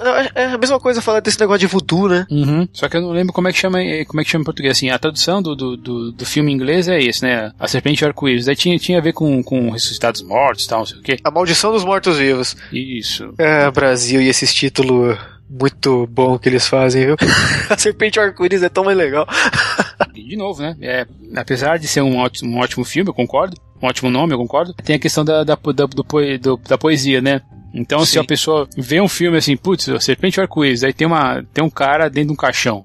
o que, ele vai achar que é, né? E realmente tem, tem essa questão também do, do voodoo. Eu acho que eu vi esse filme antes, eu, vi esse filme antes da. antes do, de. digo depois de, de Coração Satânico. Aliás, Coração Satânico para mim tem uma, uma, uma, referência. Tem uma referência muito interessante que tem a ver um pouco com essa história do cinema. Que a gente comentou lá no começo eu, isso, eu assisti isso, fiz filme nos anos 90, obviamente, né, por motivos óbvios, já que eu nasci de 82. E na época, quando eu tava começando a ver, gostar de filme de terror, eu tava doido por esses filmes do estilo Jason, né, Freddy Krueger, e sempre que eu ia com meu pai pra locadora, eu alugava esses filmes uma vez atrás da outra. Uma hora acho que meu pai ficou meio, meio irritado comigo, falou: Não, você quer o um filme de terror que não tem monstro, não tem gente caindo aos pedaços? Só, pega esse aqui. Daí eu aluguei, ele alugou pra mim Coração Satânico, foi o meu primeiro contato com o filme. Sim. É, isso é uma coisa que eu não concordo muito, assim, apesar de, de classificar ele como terror, eu assisti ele três vezes, a última foi domingo, né? Foi ontem. Sinceramente, eu vejo mais um suspense, assim, um suspense mais psicológico do que propriamente um terror, cara. Porque esse filme não me dá medo. Me deixa assim, ele me deixa tenso, mas ele não chega a me dar medo. Ele não me dá medo em momento nenhum. É, realmente ele não é um filme de sustos, né? Você tem cenas assim que você fala, nossa, o que tá acontecendo aqui, né? Porque, por exemplo, assim, aqueles, as cenas do flashback dele, as, os sinais que vão, que vão aparecendo são todos meio, meio, meio doidos, assim, né? Sim. E você pensa assim, caramba, mas o que, que tá acontecendo, assim, né? E, mas não é realmente aquele, aquele susto, não é nem o susto nenhum, na verdade. É, não é aquela sensação. Você tem a sensação que tá, com, que tá alguma coisa acontecendo errado, mas que você não vai, assim, não vai aparecer, como meu pai falou na época, não vai aparecer um cara caindo assim com a cabeça para cabeça arrancada e nem, nem com as tripas para fora. É, o mais, o mais próximo que acontece disso é logo no final do filme, o cara lá na cabeça no naquele caldeirão lá do prato. Mas o, o que dá para aprender, né? Eu falei, não dá, não me dá muito medo, mas o, o que dá para aprender assim para aumentar o nível de tensão é a trilha sonora, que tem uns momentos, normalmente aqueles momentos que você sabe que vai dar merda, que fica aquele tum tum tum tum tum, tum uns tambores assim emulando uma batida de coração, cara. Eu achei aquilo lá muito legal, porque você fica grudado, assim, tenso, querendo saber, mano, o que vai acontecer, o que vai acontecer. É, nesse sentido, o clima do filme, assim, da trilha, da, da edição, da direção, é incrível por deixar você tenso, mas medo mesmo não senti em hora nenhuma.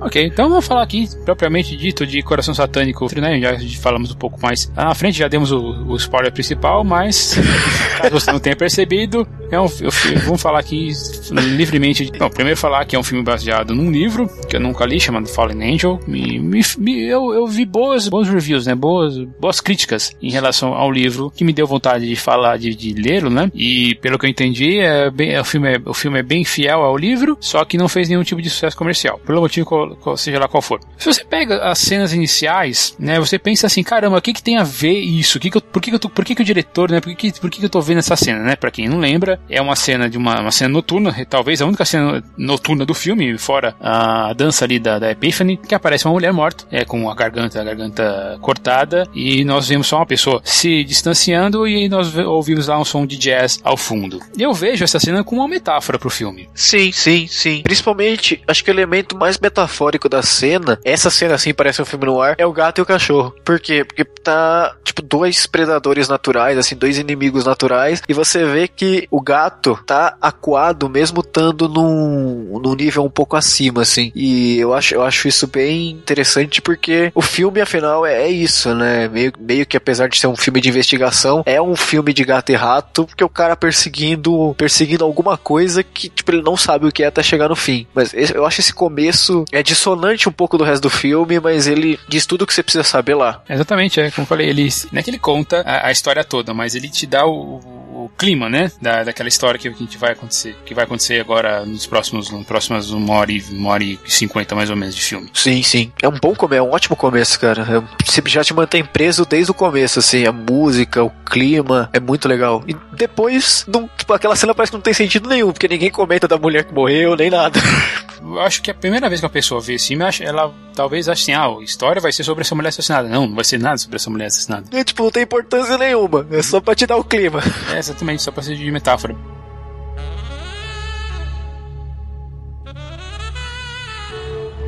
E aí a gente conhece, né, o personagem do, do Angel, né, o Harry Angel, Harold Angel, e ele, ele eu acho muito legal, assim, o, o, visual dele, assim, principalmente se você pensar, assim, que do começo que você vê, ele tá bagunçado, sabe? Ele parece que não toma banho um ou dois dias, tá, parece que ele tá bêbado, até o sobre, sabe, até a roupa, a roupa dele é estranha, por exemplo, sobretudo, cara, parece muito maior do que, do que ele. É, isso me incomodou muito, cara, a roupa dele parece que é uns dois números acima no filme inteiro. E ele também, mas me parece meio assim, como ele é meio ferrado, ele fudido da vida, ele sobrou um, um, um sobretudo ali na loja e teve que comprar porque é o que, é o que tinha na época, né? O que tinha, o que, tinha, o que, o que tava lá na hora. Isso é outra coisa boa, né, da, da direção de arte do filme, é que também te diz tudo o que você precisa saber dele só olhando para ele, né? Porque você percebe a roupa maior, dá para perceber que tá puída, que não é um não é um terno daqueles todo chique, é um terno um pouco mais simples. Dá para ver quando ele entra no escritório, que o escritório tá bagunçado, ele vai abrir a gaveta, tem um milhão de coisa lá, tudo largado. Então, tipo, você já sabe, ó, esse cara é um fudido. E quando ele conhece, ele é chamado pelo telefone, né, para representar o Louis Cypher, eu não sei se eu poderia dizer isso, mas é, é, é bem, o spoiler, o nome já é um, já é um puta de spoiler, né? Mas, pois é. Ele vai lidar, ele vai falar sobre os batistas, sobre o, sobre pessoas, as pessoas que, que seguem uh, o voodoo. Isso, isso vai, vai aparecer depois. Mas primeiro quem que a gente tem? A gente tem um pastor, pastor batista, de que se diz importante, inclusive na, na, na fachada lá, se você perceber, que é o tal do pastor, pastor John é Deus. Uhum. E isso vai, isso vai, vai fazer, vai fazer um certo sentido sentido depois, um pouco no, no filme, depois quando ele fazer outras, outras referências que eu vou comentar no meio. E é interessante, você comentou também, Cliff, que fora a introdução, o, o Harry ele aparece em, em, tudo quanto é cena do filme, certo? Sim, então, sim a gente vê, a gente vê, mas o que a gente está vendo só é a, é a, visão dele, né? Realmente, às vezes a gente vê até ele, ele encarando o espelho e se identificando ali. Então a gente vê que ele é um, que ele é um observador, né? Por exemplo, isso é, isso é outro signo que vai aparecer bastante. Não sei se você, você que está ouvindo notou, você está de repente reviu o filme para ouvir o programa ou vai rever depois que você ouvir a gente aqui. Perceba assim, a, a, os, quando o ventilador aparece. É uma coisa, eu acho uma coisa muito sutil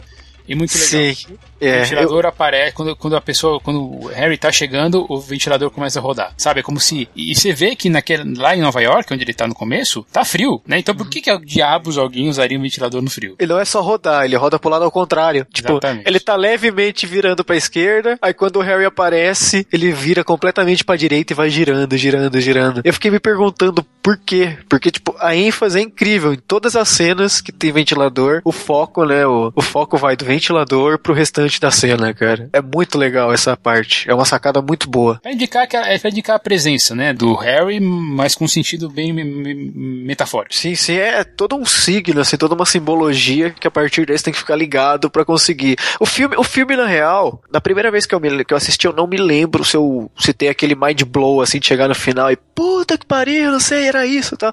Mas. Eu tive, eu tive. Se bem que eu assisti o filme com talvez 12 anos, né? Então. então eu, eu não me lembro, assim, das últimas duas vezes, não. Tipo, eu fiquei surpreso. Dessa última não, porque eu já sabia, mas da outra vez que eu assisti eu fiquei surpreso, mas não fiquei tão surpreso. Mas o filme, na real, ele já vai te dando sinais das ah, coisas, assim. Se você, se você ficar atento pra essa simbologia do ventilador e de outros signos que eu imagino que a gente vai comentar depois, você já vai se ligando mais ou menos. Até o próprio nome, né? Então, será que nós vendo, vendo esse filme, já sabendo qual que é o final, já acabou pegando mais esses, esses, esses signos e por isso acaba sendo mais, é, como se diz, assim, é mais, não, que é mais, não que é mais fácil, mas ficou mais interessante. Eu não sei.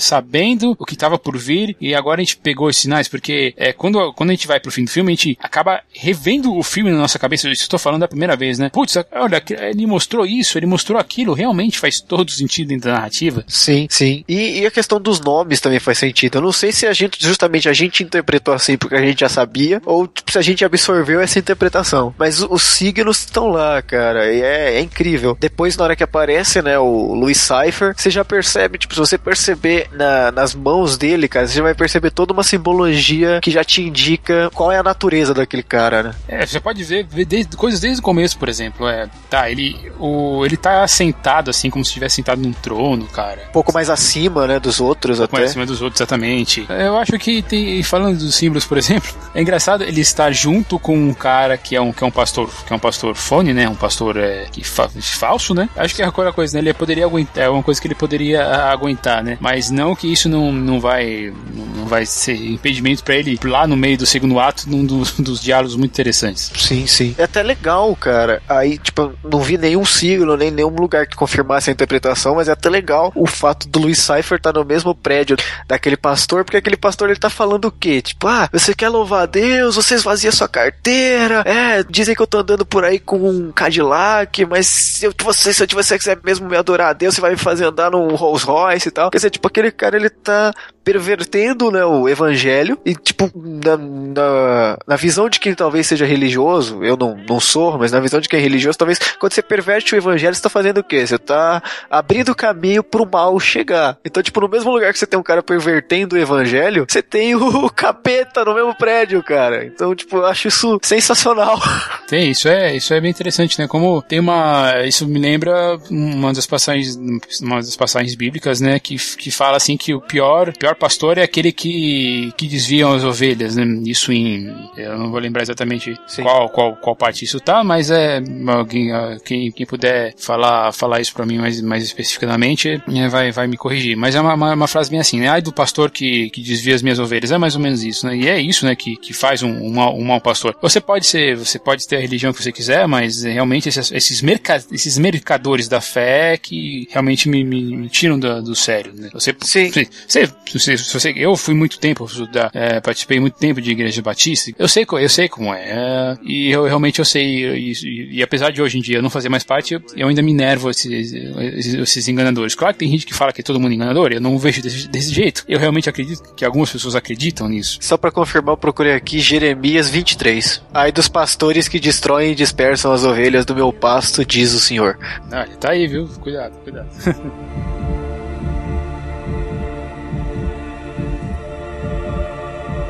Voltamos aqui a essa visão do do, do Angel, do Harry, ele é um cara muito detalhista, né? Então ele, você, por exemplo, você conseguiria ver que, aquela, que aquele, aquele documento foi assinado por uma caneta esferográfica e que a caneta esferográfica tinha sido inventado é, 10 anos depois que o cara resolveu, resolveu, foi, foi tirado lá, supostamente foi tirado do hospício lá, eu acho muito legal isso, né? Mas ao mesmo tempo também faz todo sentido se você pensar nessa questão de autoconhecimento, se, se, se o Angel foi tá uma, numa, estando assim, se ele tiver numa jornada de auto de autoconhecimento, né? E de novo, quando ele tá lá, nós vemos de novo o ventilador rodando, né, cara? É, assim, eu, eu não vou repetir mais isso, mas eu vou pedir para quem estiver ouvindo para anotar essa questão do ventilador. E nessa, nessa parte aí, a gente já tá comentando a parte que ele vai procurar o, o cantor, né? Porque ele vai lá procurar o Johnny Fortune. É legal porque na hora que ele entra no hospício lá, se você vê na carteira dele, cara, você vai ver que tem um monte de identidade falsa, de um monte de coisa. Quer dizer, já também, já também é outra pista do cara te indicando o que, que vai ser o futuro daquilo lá, né? Que você falou de crise de, dessa, desse,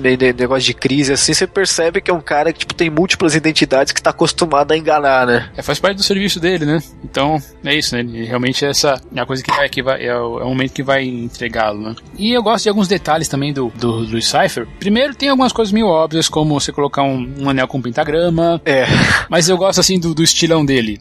Cara, você vê, ele tem as unhas, apesar de ser umas unhas enormes, ele tem as unhas perfeitas, a barba dele é bem, é bem, é bem cortadinha. Só que ao mesmo tempo, cara, ele é um personagem muito incômodo. Como você falou, né? Só pelo jeito que ele tratou os ovos, você já, você acha tem a coisa aí, né? Não, e outra coisa que incomoda muito é, tipo, o filme, apesar de não ter uma estética suja, mas é, é um ambiente meio sujo. As pessoas tipo, não são tão formal, é, às vezes elas são até meio brutal. E de repente você vê um cara todo na estica, todo arrumadinho, te tratando com toda a educação do mundo com toda a gentileza. Aquilo causa um desconforto, porque ele, é, ele tá completamente diferente de. Ele tá completamente indo ao contrário de tudo que você tá vendo. Você tá vendo um cara largado, num mundo fudido, as pessoas não estão tratando ele tão educadamente, tão tipo, normais assim tal. E você vê um cara que é cavalheiro, e você já pensa, pô, isso é muito estranho, esse cara tá tá certinho demais, sabe? Que ele vai conversar com, com o Louis Cypher porque ele, no Harry, tá no, no, meio das investigações dele já tem uma pessoa morta. Isso já não é bom, porque, afinal de contas, ele fala, não, nunca, nunca, nunca vi uma pessoa morta tão perto da minha vida, né? E aí ele convence, o, convence o cara a continuar trabalhando por, por 5 mil dólares, que, que é uma fortuna, cara, em 1955. Sim, 55, 5 mil dólares é muita grana, cara. Não que não seja hoje, né? Mas enfim,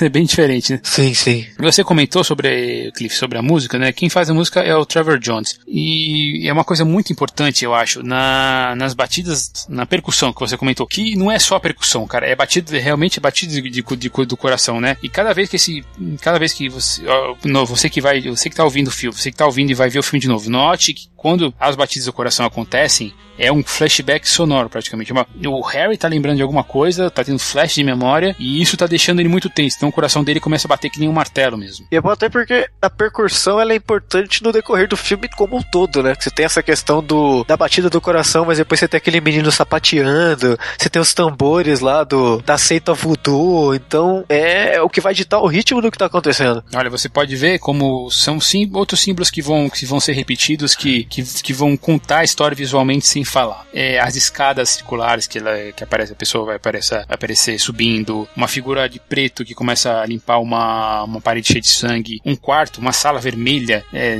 assim, que, que chama atenção. O elevador. O, o elevador que vai sempre descendo. cara. E ele abre a porta sozinho, cara. Achei aquilo muito sinistro.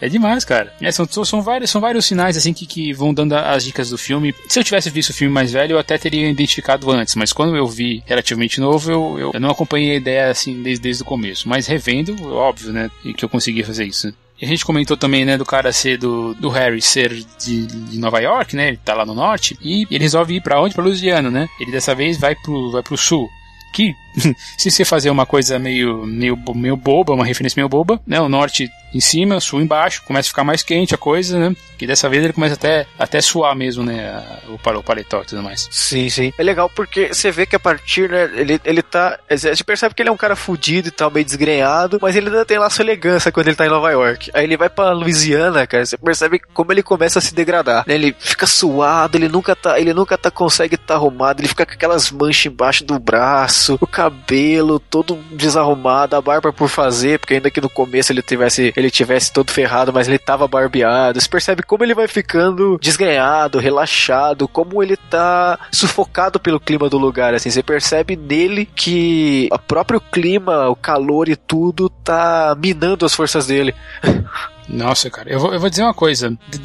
Isso, isso, isso também é muito interessante. Outra, outra coisa que a gente percebe é essa mudança de ares que mostra até um pouco da, de como era os Estados Unidos nessa época, né, cara? A segregação racial, a gente vê os, os, os, os negros tendo que sentar em lugares diferentes dos brancos, é, os, eles inclusive até, até meio que separados, digamos assim, né? Sim. Tem uma cena até de passagem que na hora eu assisti legendado, a legenda não colocou, mas uma hora que ele tá no ônibus e na, no banco da frente dele tá com os braços, tipo, no banco da frente. Aí tá escrito lá, for colored people only. Quer dizer, o banco da frente era só pra gente negra, cara. Aliás, é muito legal esse design, assim. Tem, eu, eu percebi, assim, que tinha uma coisa, uma ou duas coisas fora de lugar, mas é legal ver essas, essas diferenças, assim, dos anos 50 design. Então, os carros são legais, é, a, o próprio lugar onde a Epiphany mora também, sabe? Que é uma, é uma coisa, assim, totalmente fora da, da quase, não é um, não, não chega a ser um gueto, mas, assim, você vê que ela vive em uma situação, situação pior. Tem uma hora que ela cita que uma, uma vizinha dela tem 14 filhos, pô. Essa é uma região da Louisiana que eles chamam de Bayou, é tipo um pântano. Sim, é, exatamente. Ela mora na região do Bayou. É, bem lembrado. E quando a gente conhece a Epiphany, a gente tem uma, eu acho que a gente tem uma, uma epifania mesmo, né, o, é, o Harry, ele tem uma epifania mesmo, né? Porque a moça, né, bonitinha, magrinha, resolve se banhar na frente dele, daí a camisa molhada da direita, a gente vê o, a gente vê os seios, né, os seios dela, não, mas não foi os primeiros seios que a gente viu, né? Tem, como eu falei, né, um pouco mais cedo, a gente já teve a nossa dose de sexo com uma repórter que é amante do, do Harry, que tá lá no começo da, da história, né? Um pouco, um pouco antes do, do fim do primeiro ato. E ela é uma moça bonita, né? A, como a gente já falou, a Lisa Bonetti é uma, ela tem uma, ela tem uma beleza, uma beleza exótica, né? Que, que diferencia ela daquelas, de, de, outras mulheres que a gente viu até agora, né? O Harry, ele tem um pouquinho do Mickey Herc, né? Ele é, ele, é, ele, é, ele tem lábia, ele consegue dar uma seduzida na, naquela moça lá no começo do, do hospital psiquiátrico, ali, aí agora com a Epiphany é praticamente só quando trocar de olhar e falar assim, né? Eu vou te comer, sabe? e aí é um elemento, dois elementos, né? Um que a gente esqueceu de citar, que é o medo que ele tem de galinha, ele tá numa região Putz, que tipo, é, é lotada de galinha. Isso é muito. Esqueci esse detalhe, tem razão. Isso é muito interessante, até aquela hora que ele vai fugir no fim do filme. E, de novo, cara, eu, eu acho esse filme em muitos elementos poético, né? E, de novo, eu acho muito poético o nome da escolha da mulher, cara. O que, que é uma epifania? epifania é você, tipo, perceber uma verdade que já tava na sua frente o tempo inteiro, mas que você nunca notou, né? Que você precisa de um estímulo externo para conseguir descobrir, cara. E, tipo, a epifania no filme, na minha interpretação, é justamente isso, cara. É a epifania do, do Andy Uhum. E de novo, como eu comentei lá um pouco, um pouco atrás, sobre a questão do, do voodoo, uma coisa que nós não estamos acostumados, é, é nós que somos uma, uma, uma, uma, como se diz, uma, uma cultura judaico-cristã, realmente não é, não é uma coisa que nós vemos todos os dias, né? Nós ouvimos falar, geralmente quando a gente vai, ah, a gente vai falar do, da Lusiana, vai falar, tem uma, tem uma parte até interessante quando ele vai, quando o Harry vai falar com o guitarrista, né? Ele fala, ele até fala assim, ah, então vocês gostam de ficar degolando galinha, né? E ele fala, é, mas aqui no sul a gente não é só batista, não, né? Aquela, aquela mistura, né, de, de religiões. E eu lembro, e eu falei um pouco mais cedo também sobre essa questão, assim, do filme, se alguém, algum, alguma pessoa vê ele como meio preconceituoso pelo jeito que ele, que ele retrata essa, essa religião, mas eu, o que eu vejo, assim, que nesse, esse tá, ele tá conspirando com um universo, assim, que não é, não é não cristão, mas é mais anticristão, né? Então, digamos assim, essas, essas, essas, esses momentos vão, vão, vão querer chocar mais a audiência do que o próprio Harry, né? O Harry, ele, como ele, como ele falou um pouco, ele vai falar um pouco mais na frente, numa das cenas mais legais do filme, é que ele é ateu, né? E nesse sentido é curioso a, a representação que se faz dessas, dessas práticas, que né, nessa hora acho que é conveniente falar isso, mas eu fiz um curso, né? Eu sou, eu sou historiador e eu fiz um curso de, de extensão justamente em cultura, no caso era afro-brasileira, mas eu estudei, eu estudei religião africana e é bem curioso perceber isso, porque mesmo dentro das, das religiões de matriz africana ou das próprias religiões africanas, você tem em alguns casos uma determinada condenação para esse tipo de coisa, assim, de sacrifícios e tal. Diferente da, da religião judaico-cristã, né? Eu posso até falando, tá falando um pouco de merda agora, porque eu não leio sobre isso há uns bons cinco anos, mas eu tô indo de cabeça. Mas diferente da nossa, né, da, da, da judaico-cristã, a africana, ela é mais parecida, digamos, com aquelas religiões asiáticas. Ela é mais voltada para a natureza, para a força da vida. Por que que você, tipo, fala, tá bebendo alguma coisa e fala, ah, é pro santo, e aí você joga o negócio na terra? Porque os africanos, eles acreditam que a terra é da, da terra que provém a vida. Então é lá, a terra é a moradia dos, dos orixás e tudo mais. E quando você sacrifica um animal e tal, isso é visto com maus olhos até dentro da própria religião africana, porque você está tentando contra a vida de outra pessoa e uma religião que diz que a vida é mais sagrada do que qualquer coisa. Interessante, não sabia disso. É, pelo, pelo que eu me lembro é isso, eu posso estar errado, mas enfim. I remember so well. E você continua vendo outros signos, né? Tem essas coisas que a gente se repete, se repete que a gente já comentou, mas tem também a, quando ele tá brigando com o, o guitarrista, a gente quer saber o que tá acontecendo, que, que, que, que, ele quer saber o que tá acontecendo. É, um anjo se quebra, e logo depois em outro, em outro flashback dele, dessa vez aparece uma cadeira que parece uma cadeira elétrica, né? Que tem a, o capacete, né? O capacete né, não é a palavra, mas o, a parte do aparelho que vai na cabeça da pessoa, né? Quando vai, quando vai ser executada, né? E os reflexos, né? Direto, a gente tem várias cenas em que ele, em que ele se olha no reflexo de alguma coisa. E cada vez o reflexo vai ficando ou desfocado, ou ele olha em espelho quebrado, ou vai ficando tipo um lado mais claro, outro mais escuro por causa da incidência da luz. Então é vários símbolos mesmo pra, te jogar. É, é um filme até de certa maneira didático, né? Sim, eu acho que sim. E a partir desse momento eu acho que o filme já, já toca assim aquela o pé, o pé no acelerador, né? né mas não, não falando mal desse jeito, porque a gente começa a ter as cenas mais pesadas. Então quando a personagem da que é a leitura de, de,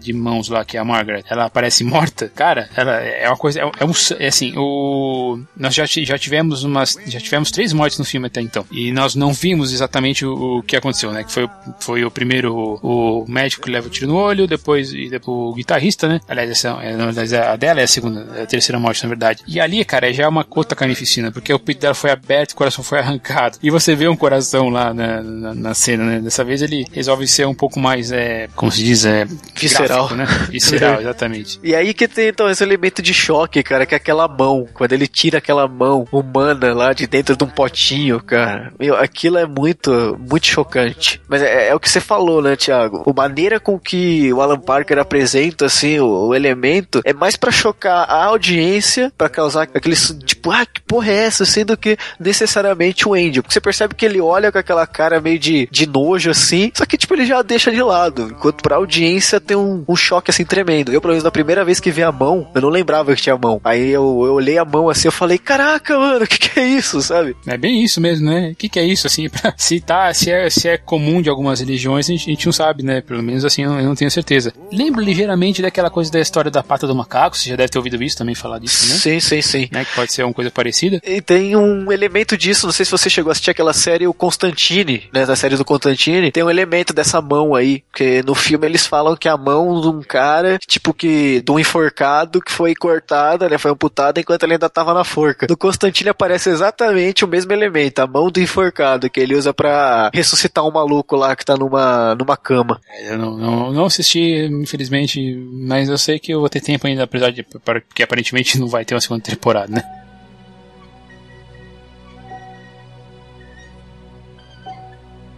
Tinha comentado um pouco mais cedo sobre uma das cenas preferidas para mim, que é quando o Harry vai se encontrar com, com o Cypher na igreja. Ah, e se você pensar, se você pensar o que que o Cypher é, que ele já falou, ele é o demônio, ele pensar que tá, ele tá numa igreja católica, e o cara fala, começa a falar, e o Harry começa a falar um monte de palavrão, mijar, não sei o que, essa, isso aí tá foda, não sei o que, ele, ele vira e fala assim, cara, olha, olha o palavrão, a gente tá, a gente tá numa igreja, de novo, é, mas aí remonta de novo, tipo, já foi um anjo. E é uma estranheza bem grande, porque o que, que é a, a, mentalidade ocidental, pelo menos, de um demônio, né? Que é um negócio mais do século XVI por aí, 15 e tal, ou menos, é anterior ainda, 12 por aí. Uh, o que, que a gente tá sempre acostumado? Que o demônio foge da cruz, que o demônio, tipo, fica longe de símbolo religioso, de tudo que, que é divino. E aí, de repente, você põe no filme lá o cara sentado, né, no banco da igreja lá, com os vitrais atrás e tudo. É, é estranho. E, e aí, ainda falando, né, pro cara não falar palavrão. Eu acho que é demais isso. É, é estranho, é, é, legal, você percebe o domínio do. O domínio do, do Alan Parker na linguagem, porque ele desconstrói a própria né, a iconoclastia, a iconografia, o simbolismo religioso que a gente tá sempre acostumado a ver assim na mitologia cristã. Ele, ele desconstrói aquilo colocando esses elementos esquisitos. Tipo, pô, a gente sempre viu, o demônio foge da cruz, ele, ele não fica na igreja, sabe? Uhum. Cara, e depois eu acho que vem uma das cenas mais marcantes também do filme. O que, que é a cena de sexo entre o Harry e a Epiphany? Essa é a melhor cena do filme para mim, cara. Eu gosto bastante, assim, ela, é, ela, ela, ela, ela, assim, ela tem vários elementos interessantes. Que primeiro, é, é a própria cena, assim, dos, dos dois, dos dois, obviamente, né, desde aquele começo eu sabia que isso ia acontecer, mas é, é uma cena, já falou, ela é uma cena que começa de um jeito, é, um jeito bem erótico, né? Você fala assim, opa, legal, o cara tá traçando a, tá traçando a, tá traçando a gostosa, daí, cara, começa, a, o quarto começa a suar, né? De, assim, entre, entre parênteses, né? Entre aspas, né? Colinhos voadores. Falei, não sei, você começa a achar estranho, cara, daí começa a suar sangue. Aí você fica, cara, daí ela começa a gritar. E aí, cara, vai, vai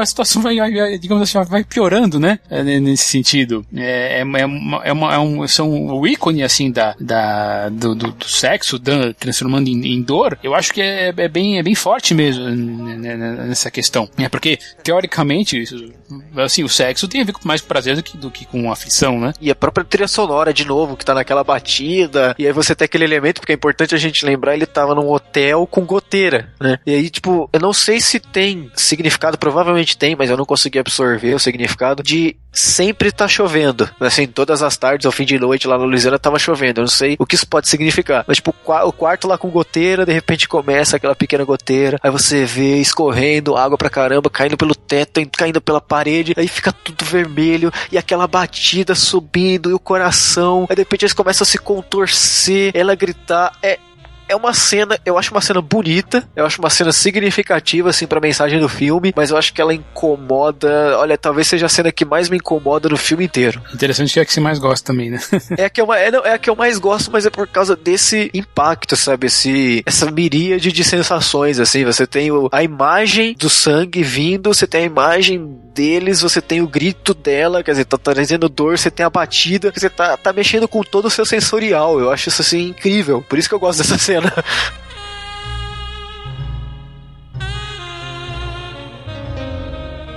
Nisso a gente já tá se aproximando, já, já isso já é o terceiro ato do filme. Nisso o Harry já tá sendo acusado de dois assassinatos e ele já tá chegando perto da, da conclusão do filme. O que, que você acha? Eu gosto, eu gosto muito dessa cena, assim, que ele, que ele, que ele tem uma, uma certa. que o desespero cresce no, no personagem, porque isso que eu gosto bastante em filmes de, de, de terror, de, de, de, mistério, que o, a situação vai toda se fechando em relação ao, ao protagonista. Eu acho legal, cara, porque é aquilo que a gente, eu já tinha apontado antes, né? A gente vê ele em Nova York como um cara, tipo, confiante, cara canastrão, né? Sou foda, pá, pode contar comigo. Tá? De repente, ele tem aquele. Ele desce pra Louisiana, ele começa a ter aquela degradação física, e aí você percebe que ele vai ficando cansado e sentindo peso de tudo aquilo, e aí combina justamente nisso, cara, dele ser culpado pelas mortes e tudo mais. Então, meio que já tava escrito o caminho que ele ia, que ele ia tomar, porque ele já tinha degradação física, agora só faltava degradação moral, né? E essa parte, no fim, perto do final aí, que ele confronta o, o pai da, da, personagem lá que foi, que foi, que foi assassinado, né? E ele, ele começa a falar assim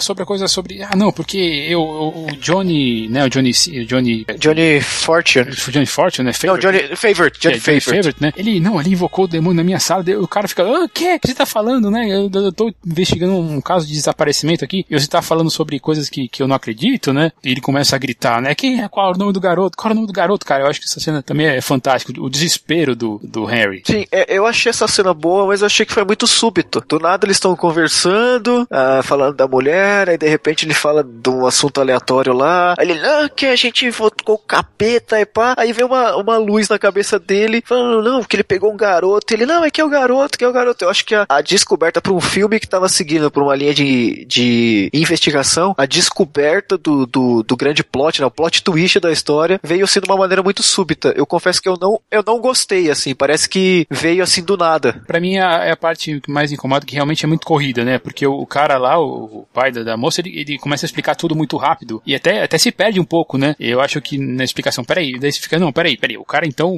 o plano dele era roubar a alma de um cara aleatório que tinha que ter a mesma, mesma idade dele, mas aí deu alguma coisa errada na. Eu revendo, eu nem consegui entender o que, que deu errado na, no, no encantamento do, do Johnny, que pra, pra, ele, pra ele ficar desfigurado, né? É, é a grande revelação, eu acho que faltou um pouco de cuidado do ritmo, assim, que realmente ficou muito confuso. Não, que o cara foi lá, precisava de alguém, que vendeu a alma pro capeta, e aí ele queria enrolar o capeta, pegou o cara, pegou o coração, e ele começa a falar, falar, falar, falar, falar, e você fica naquela de, putz, mas como assim e tal. Então acho que foi muito súbito o desespero, apesar de ser uma cena muito foda, assim, o Mickey Herc arrasando, mas foi muito súbito o desespero dele, porque, tipo, nada tava apontando para aquele tipo de reação. Mas é, mas de, de novo, como acho que você comentou, como, como, você comentou, né, sobre as coisas que vão se, se encaixando. E eu acho que se encaixa, apesar de ser muito rápido. Não, não, encaixa, realmente, faz, faz sentido. O problema é que tava trabalhando, tipo, demorou tanto para trabalhar aquela atmosfera, aí vai pontuando, coisa por coisa, coisa por coisa. Aí, sei lá, se foi ficar corrido, se o rolo de filme tava acabando, o que que aconteceu, o cara foi lá e falou, não, agora vai.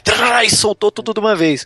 Fica coerente mas fica fica corrido. Parece que vem do nada, não tem o mesmo o mesmo cuidado, a mesma construção que tava tendo no resto do filme. Eu gosto da cena, mas eu acho que ela é muito o ritmo dela é muito dissonante do resto do filme. Que ele vira uma vira uma, uma correção mesmo, né? Uma corrida mesmo, porque o Harry vai correndo para casa da, da leitora de, de, de, palma, de palma da mão, acha o vidrinho com o nome dele lá, que é realmente a grande a revelação, finalmente, finalmente o grande mistério tá revelado, né? Ele, ele é o garoto que, na, na verdade, ele é o, ele é o, o próprio o próprio perseguido, né? Então, é a coisa, o círculo círculo se fechou, né? Eu acho que principalmente ficou um pouco confuso, né? Mas só pra gente explicar, não é que ele, ele trocou de corpo, não. Aquele era o corpo dele, o que ele fez foi roubar a alma do pobre do, do Harry, né? Do verdadeiro Harry Angel, e aquele lá era, era o, o Johnny renascido, né? O mesmo corpo, só que com uma, uma certa diferente na, diferença na cara, né? Tanto que o cara que, que morre na cena anterior diz, ele fala assim, não, ele, ele mudou assim de cara, mas ele sempre, para mim, ele sempre pareceu, sempre pareceu o Johnny. Sim.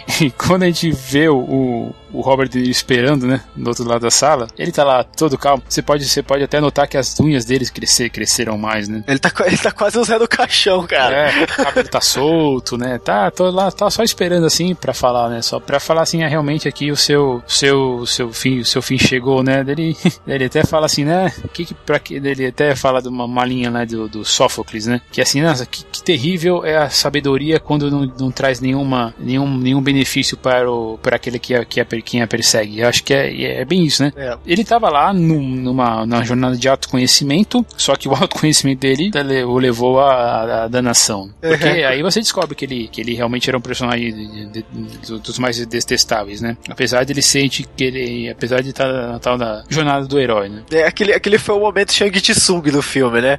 Your soul is mine, sabe? Um negócio assim. O olhinho estranho, né? Do, é, do é, Cypher, assim, aí ele descobre, é que ele faz a ligação Luiz Lucifer, Lucifer, ah, legal, até teu nome é uma piada, né? É, pior que, tipo, isso tava na cara, no, do, do filme inteiro, na cara, e, tipo, assim, eu, é, como eu falei, eu não lembro se quando eu, até que eu assisti muito novo, mas eu não lembro das outras vezes que eu vi já adulto, se eu já fiz a ligação, porque tá na cara, cara, ainda mais do jeito que ele fala em inglês, Louis Cypher, Louis Cypher, Lucifer, tipo, como assim você não percebeu? é que então, o cara era ateu, então, mas Pode ser isso também. Talvez ele não tenha, não tenha nem, assim, nem, ligado. Né? Mas de qualquer jeito é, é uma cena desesperadora. É muito bom, muito. A atuação do Mickey Herc, cara, ele gritando: Ah, eu sei que eu sou, eu sei que eu sou, eu sei que eu sou. E tem uma hora que ele tá tão emocionado, chorando, a voz tão embargada que você nem consegue entender direito. Eu tive um problema com o filme porque eu assisti ele. Eu assisti ele com legenda num site, só que aí parou de carregar faltando meia hora. Ah. E aí eu tinha baixado o filme, só que eu baixei o filme sem legenda. Então a última meia hora eu assisti, eu assisti em inglês. Então, na hora que ele começa a chorar lá e falar, não, I know who I am, I know who I am, chegou uma hora que eu não tava entendendo mais de tão embargada que a voz dele tava, cara. Tipo, o que, que ele tá falando, sabe? É. Mas é muito bom, cara. Sério, eu assim, o filme não teve nenhuma indicação a, a prêmio nem nada, mas sinceramente eu acho que merecia, pelo menos por atuação, viu? Pra finalizar, né, eu gosto de, desse, desse, tipo de filme, assim, que você não é o, o perrengue do cara, assim, porque no fim das contas ele é um condenado, né, e isso não acabou. Aí em outro flashback ele lembra da, da Epiphany e volta correndo pro apartamento para encontrar ela morta, né. E é interessante que aparece, é uma coisa que eu não lembrava, mas aparece o Danilo de, sem barba lá, lá que ele... Aparece, ele, ele é o ele é cara é, de, de, de preto. preto. Totalmente totalmente, até, meio, é até meio, meio andrógeno, né? Parece uma figura feminina, né? Daí Sim, quando você vai ver, é o, é o Lucy Pfeiffer tá lá esperando. E aí aquela cena, do, a cena deles fazendo sexo faz sentido, quando você descobre a, o plot que a Epífane era filha dele. Uhum. Porque, né, ele tava cometendo incesto, que é algo... Pior de tudo, cara, além, além de tudo, o cara ainda, ainda faz isso com a própria filha, né? Ele não sabia, óbvio, mas mesmo assim, para você ver como ele é, digamos assim, degenerado e talvez mereça mesmo aí a, a perseguição que ele, que ele tava, que Sim, ele tava é... atrás dele, dele mesmo. É muito legal. E claro, uma da, uma da outras fecha com uma das melhores melhores falas, né? Dos melhores, melhores diálogos do filme, que são, que são só duas linhas, né? O policial fala, né, você vai queimar por isso. Ele fala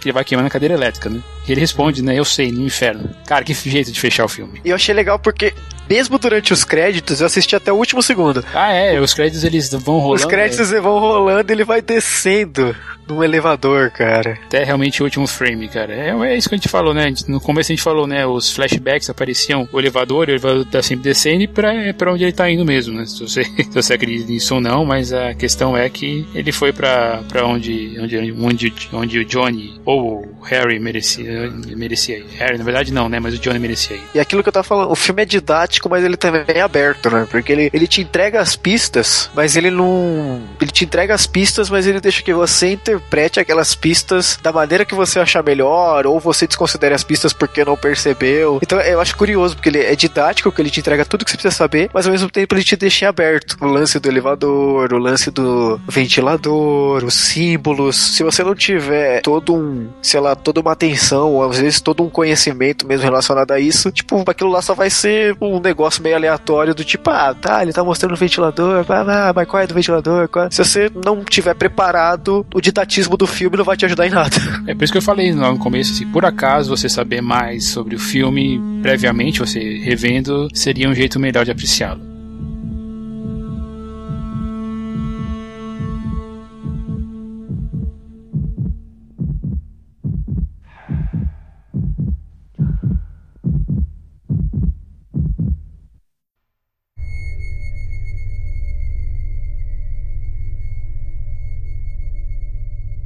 É isso aí, gente. Estamos aqui terminando a nossa conversa. Cliff, então eu pedir aí o que você tem aí para falar sobre considerações finais sobre o sobre Coração Satânico, filme de 87. Como eu falei né, no começo da conversa, é um filme injustiçado. Eu acho um filmaço. Tem uma coisinha que me incomoda que no final do filme, quando mostra lá o bebê da Epífane com o olho do. com o olho do, do cramunhão lá, aquilo lá, aquilo lá é meio feinho, sabe? Aquilo lá não. O tempo não foi muito gentil com aquela cena, não. Mas, no geral, é um filmaço para quem gosta de filme no ar, de detetive, de investigação. Não vou dizer terror, porque para mim ele não é terror, ele é mais psicológico, mas para quem gosta de um filme de com clima pesado, com clima misterioso, tem que ver. Provavelmente é a, é a melhor atuação do Mickey Herc que eu vi, ainda que ele, tipo, não tenha sido indicado a nada e foi pelo lutador, mas é o melhor que eu vi. O De Niro, cara, faz um dos capetas mais fodas que eu já vi num filme, se não for o melhor que eu já vi. E, poxa, cara, esse filme merecia mais consideração, cara, ele é muito bom.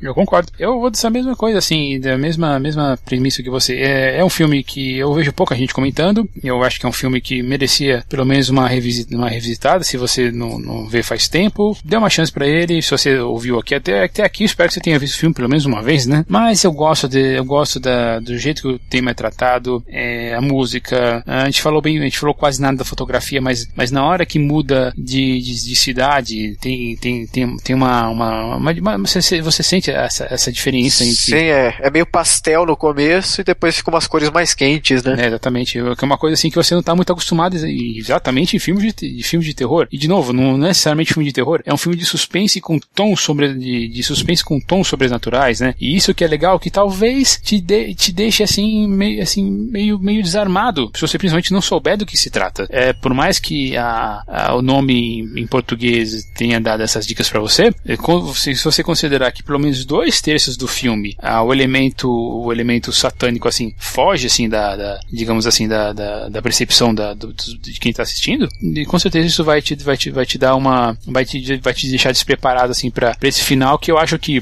por mais que seja didático como você comentou Cliff em certos momentos, eu acho que se a pessoa tá o Alan Parker, né, roteirizando e dirigindo, conseguiu fazer fazer fazer essa essa diferença assim para a gente realmente é, entender mais pelo menos é, completamente só no fim do filme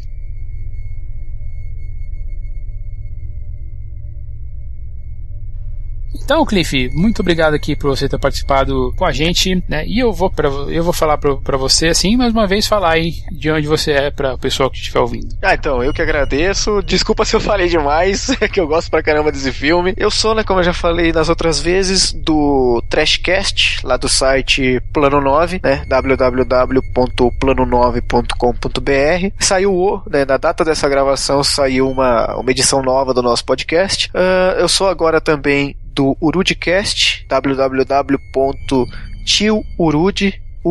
www.tiurudi.com.br e ocasionalmente também eu gravo lá com meu amigo Emerson Teixeira no www cinemação, tudo junto.com.br barra cronologia do acaso, cronologia do acaso separado por hífens. Então se alguém quiser me ouvir falar coisas não tão intelectuais quanto eu falo por aqui, é só acessar lá.